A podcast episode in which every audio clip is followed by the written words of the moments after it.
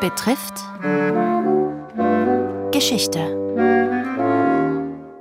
Diese Woche einstiges Großreich unter Oberhoheit Tibet. Nach dem Ende der Mongolenherrschaft regierte die Pagmo-Chupa-Dynastie von 1354 bis 1618 ein tibetisches Königreich. Die mehr als 260-jährige Herrschaft gilt als eine Epoche der politischen Stabilität. Ausschlaggebend dafür war eine neue buddhistische Lehre, heute Religion und Politik, erzählt von der Sino- und Tibetologin Ute Wallenböck. Tsongkhapa Lobsang Jakpa seine Lehrtradition ist die der Gelugpa, der mit Tugenden versehenen Tradition. Die Pagmodupa-Herrscher galten als Förderer dieser neuen Gelugpa-Tradition, dessen Begründer Tsongkhapa an den Hof des Ming-Kaisers Jungle nach China eingeladen wurde, wo ihm der Titel Staatslehrer verliehen werden sollte. Doch Tsongkhapa reiste nicht selbst an den Ming-Hof, sondern schickte seinen Schüler. Warum er nicht selbst ging? Dazu gibt es diverse Interpretationen. Eine davon ist beispielsweise, dass das Entsenden von Schülern anstelle der hohen spirituellen Persönlichkeit an den Hof der Ming-Kaiser ein Beleg dafür ist, dass kein tibetischer Herrscher es akzeptierte, Vasall von Ming-China zu sein. Zudem gibt es einen weiteren Punkt in der Beziehung zwischen Tibet und Ming-China mit unterschiedlichen Narrationen. Kaiser Jungler vergab nicht nur Ehrentitel, sondern es wurden auch wertvolle Geschenke ausgetauscht. Dieser Austausch von Geschenken wird in der tibetischen Narration als Handelsbeziehung aufgefasst. In China hingegen werden diese diplomatischen Beziehungen als Tributsbeziehung definiert, also die Oberherrschaft Chinas über Tibet implizierend. Wieder zurück zur Innenpolitik Tibets.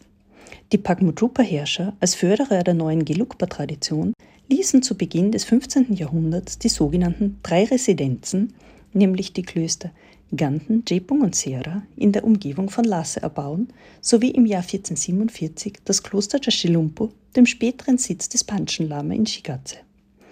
Zeitgleich förderten jedoch die Fürsten von Rinpung die Lehrtradition der Karmapa. Dies zeigt, dass die jeweiligen Klöster der diversen Lehrtraditionen ihre jeweiligen Bündnispartner der weltlichen Aristokratie hatten. Dies führte zu Konflikten aufgrund der Verwobenheit von politischen und religiösen Interessen. Der Einfluss der Gelugpa-Tradition verbreitete sich jedoch allmählich als kulturelle Kraft des tibetischen Buddhismus von Zentraltibet über die tibetische Hochebene und in die Mongolei sowie in Regionen Inner- und Ostasiens. So verlieh der mongolische Herrscher Altan Khan im Jahr 1578 Sonam Gyamtso, einen angesehenen Lama der Gelugpa-Tradition, den Ehrentitel Dalai Lama, ozeangleicher Lehrer. Das Reich des Alten Khan kam infolgedessen unter den geistlichen Schutz des Dalai Lama und im Gegenzug dazu unterstützten die Mongolen die Gelugpa im Kampf gegen die anderen Lehrtraditionen Tibets. Mit Hilfe der Mongolen konnten sie die Gelugpa-Tradition im 16. und 17. Jahrhundert in Tibet behaupten. In den 30er Jahren des 17. Jahrhunderts wurde Tibet in innermongolische Machtkämpfe um den letzten mongolischen Großkhan Likdan hineingezogen. Im Jahr 1642 erlangte schließlich der westmongolische Herrscher Gushri Khan die politische Macht in Tibet und übergab sie an den fünften Dalai Lama Ngawang Lobsang Gyamtso. Dies war der Grundstein für die Etablierung eines theokratischen Staates unter den Gelugpa.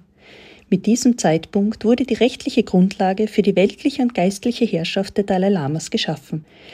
Mit der Errichtung der buddhistischen Regierung des Gantenpojang im Jahr 1642, die bis 1959 unter der Herrschaft der aufeinanderfolgenden Dalai Lamas stand, kam es zur Wiedervereinigung Tibets unter einer Emanation des Bodhisattvas Avalokiteshvara in Form der aufeinanderfolgenden Inkarnationen der Dalai Lamas.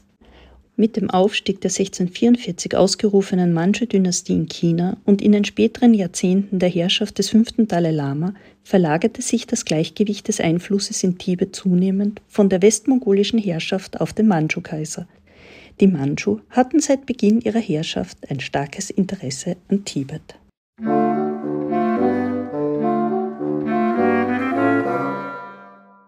Religion und Politik. Sie hörten die vierte Folge von einstiges Großreich unter Oberhoheit Tibet mit Ute Wallenböck. Die Sino- und Tibetologin unterrichtet am Department of Chinese Studies der Masaryk-Universität Brünn. Morgen wechselvolle Herrschaft.